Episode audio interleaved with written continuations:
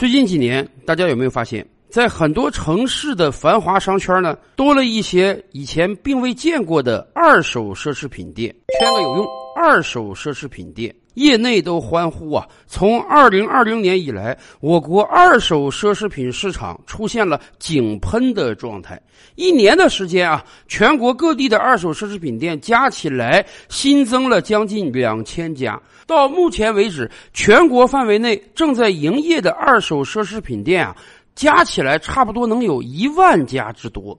二手奢侈品这个以前我们几乎没见过的业态，在最近这几年真是风生水起。对很多年轻人而言，买二手奢侈品啊是个既省钱又时尚的行为，可以说兼具了物美和价廉。为什么？我们也清楚啊，这些年来奢侈品慢慢走入到千家万户了。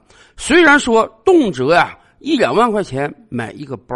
五六万块钱买一块表，这样的消费行为似乎不是我们普通消费者能够企及的。但是我们也清楚，作为人啊，我们都有这个虚荣心，都有希望生活过得更好的愿望。而奢侈品很显然在某种意义上代表了一种更为高级的生活。咱们这么讲吧。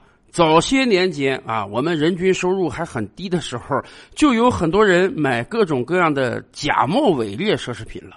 好歹那个 logo 跟人家大牌子是一模一样的，小小的满足一下自己的虚荣心。而这些年来，当大家手里钱稍微多一点之后，真的有很多年轻人会进行奢侈品的消费。所以啊，随着一手奢侈品越卖越多，那么二手奢侈品市场也在慢慢形成。为什么？因为确实奢侈品的单件价格非常高，以至于啊，它的二手价值也是比较高的。你花两百块钱买的包，用了一两年之后，你这个二手价值基本就归零了。你能卖给收摊的十块八块，那就不错了。可是你花两万块钱买的包，如果使用痕迹很小，在进行修复之后啊，能够达到九成新、九五成新，再加上有很多奢侈品包是限量的，以往的发行过了就不再发行了，所以这还真使得二手奢侈品或多或少少有了一定存在的价值。更关键的。是它价格便宜啊，原定价一万块钱的包，你可能三千四千就能买一个九成新的；原定价五万块钱的手表，你可能两万块钱就能买一块二手的，而且经过打磨之后啊，那基本看起来跟新的没有什么区别。对于很多年轻人而言，希望追求奢侈品，但是荷包有点不够丰厚，所以去买二手的也算是一个比较理性的经济行为了。其实讲起来，二手奢侈品啊，咱们这个邻邦日本那才是市场广阔呀。毕竟日本比我们先富了几十年。上世纪八十年代末九十年代初，日本经济如日巅峰之时啊，我们刚刚开始改革开放。那个时候，我们就跟大家聊，日本的人均 GDP 曾经达到我国几十倍甚至近百倍之多。八十年代末，一个大学教授可能啊一个月就挣一百多块钱工资，而如果远渡重洋到日本呢，随便找个拉面店当个洗碗工，一个小时你可能就能挣到接近一百块人民币。所以，先发达起来的日本奢侈品市场是巨大的，这连带着二手奢侈品市场也非常巨大。疫情之前，有很多人到日本旅游，很重要的一个项目呢，就是到各种各样的中古商店去淘旧货、淘二手货，还真的能捡到很多漏，淘到不少宝。为什么日本的二手奢侈品这么发达？这是因为它确实有几十年的积累。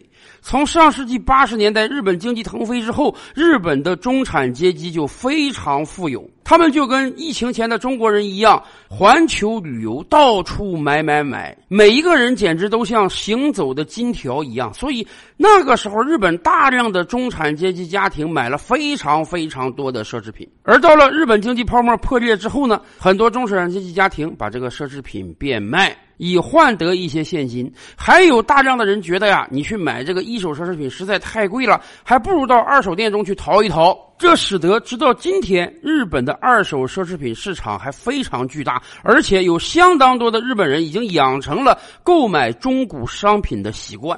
所以有很多人说啊，日本今天奢侈品市场规模十分巨大，所以未来我国二手奢侈品的市场份额还会不断扩大，这也是一个市场前景的判断。但是我们得讲，这个前景是不是能够真的达到，那还不一定呢。所以，如果有朋友想做二手奢侈品生意的话，你还真得把市场再好好考察一番再说。尤其是大概从去年以来吧，我不知道大家有没有注意到，很多人在做这个二手奢侈品的招商。人家告诉你，你看到了吧？今天二手奢侈品市场有多广大呀！一年就能增加两千家以上的商家。而未来我国经济不断发展，迟早有一天，我国二手奢侈品市场会赶上日本的。所以你现在去做二手奢侈品，你就赶上了这个风潮，未来一定会赚得盆满钵满的。而且人家给你提供的简直就是啊一条龙的服务。二手奢侈品有个非常重要的技能要学，什么呢？鉴别技能。因为咱们清楚啊，这个世界上的假货实在是太多了。有的那个假货细致到什么状态，我想大家可能都有所耳闻。一个假的大品牌包在售卖给你的时候啊，不光是这个 logo 啊、花纹啊、接线处啊、商标处啊做的跟真的一模一样，甚至包装袋、包装盒。POS 机小票的付款记录等等，每一个你能想到的和你想象不到的细节，人家都给你准备的非常充分。所以，做二手奢侈品生意有一个很重要的门槛，那就是鉴别能力。你好歹得看得清楚啊，这个二手奢侈品的包它是真的是假的，这个二手奢侈品的表它有没有被人换过机芯？而很显然，这些能力啊不是一蹴而就的。说实话，即便是经营二手奢侈品行业很多年的老师傅，他也有走眼的时候。但是有些招商的人就信誓旦旦的跟你讲啊，你过来吧，参加我们这个招商吧。你不是不懂鉴别吗？很简单，你交个几千块钱，我们给你搞一场培训，有可能是线下的，甚至有可能是线上的。你去参加他大概一个礼拜的培训呢，人家就告诉你你出师了，你已经具备这个鉴别二手奢侈品的能力了。然后呢，我们还会给你发一个职业资格证书，证明你有能力在这个行业立足。说实话，鉴别一个奢侈品的真假，它这个难易程度上虽然比不上鉴定这个古玩字画，但是它也真是需要有技巧和经验积累的。即便一个人天天使用奢侈品，咱也不敢讲他一定会把真品和赝品鉴别出来。何况给一个纯白丁培训一个礼拜，他怎么有可能这么迅速的掌握鉴别的能力呢？当然。所谓的鉴别能力啊，只是个幌子，人家也并不是只想赚你这点学费。接下来那个坑才更大。你交了几千块钱学费，拿到了从业资格证书，接下来你总得做生意吧？不管是开虚拟店还是开实体店，但很显然你在市面上找工作，那基本是不可能的。为什么？这个行业其实已经挺饱和的了。今天我们不光有上万家的二手奢侈品店，我们还有大量的。典当行、寄卖行，他们也都在做二手奢侈品的回收生意。而且更关键的是啊，做二手奢侈品生意，鉴别是第一个能力，还有一个更重要的能力啊，那就是估价的能力。二手货和新货可不一样啊。新货那是有着全球统一零售价的，各个国家加不同的关税。二手品，你说这个市场公允价值到底是多少？有的品牌，人家经销商会告诉你二手直接打三折；有的品牌，人家会跟你说啊，哎呀，它太稀有了，以至于二手货卖的比新货还贵，因为市面上你根本就见不到新货，而且奢侈品品类琳琅满目，有上百个品牌之多。咱先甭说你能不能鉴定得了这个奢侈品的真伪，即便它就是真的，你能准确的报出它的市场价值吗？更关键的是，你拿到这个市场价值，你能把它卖出去吗？所以，甭管你掌握了什么样的证书啊，你在市面上想找一份这种工作，那几乎是千难万难的，没有什么店招人。人家招商的人告诉你，没关系啊，没人干，你可以自己创业啊。你既然已经掌握了二手奢侈品的鉴别能力，你就可以开始卖货了。你不是没货吗？不着急啊，你可以帮我们分销。我们既然有能力培训你鉴别二手奢侈品，我们就有大量的货源，我们可以把这些货以比较低的价格铺给你，你来售卖嘛。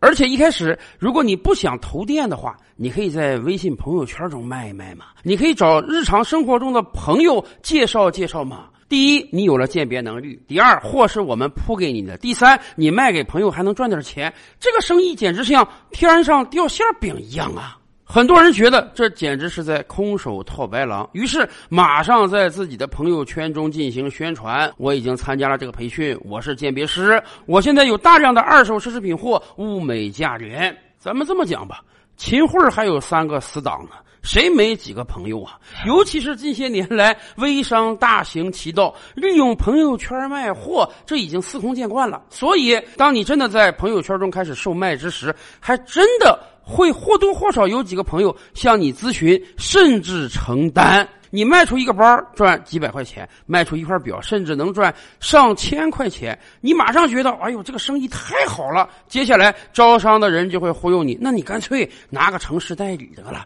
你开个店，花点房租而已嘛。你又有鉴别能力，店里的货我们可以给你铺，你先预交一点钱，我们把你的店里铺满，你可以迅速的卖货。而且与此同时，在这个城市中，可能还有很多人他自己的一手奢侈品呢带惯了，用烦了。想卖掉，那当然可以到你这里售卖啊！你已经拥有了鉴别的能力啊。关于市场价格呢，你还可以随时询问我们。这样，你开一个店，一边买一边卖，哎，每一单生意都赚钱，而且每一单生意的利润还非常厚。还真是有很多小白受这样的蛊惑，干脆就在自己所在的城市开起了店。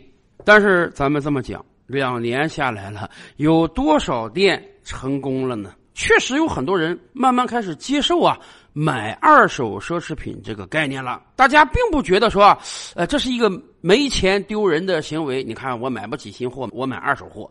很多人觉得啊，这个相对也是一个比较理性的，花一份钱我可以买两份、三份商品。但是，二手奢侈品有一个非常重要的问题，那就是信任。你在朋友圈中卖，很多朋友基于对你的信任。所以，他天然的认为啊，你不会骗人家，你拿的都是真货。可是，当你的生意超脱熟人范围之后，这个信任就很重要了。毕竟，你本身就是个半吊子，被人家一个礼拜培训出来而已。广大的消费者更是对于真假是无从辨别的。所以，当一个消费者要到一个陌生人的店中去买二手奢侈品的话，他自己其实是很担心的，他一定要找那种啊开店时间相对长、店面规模比较大，甚至有一定承诺的店来购买。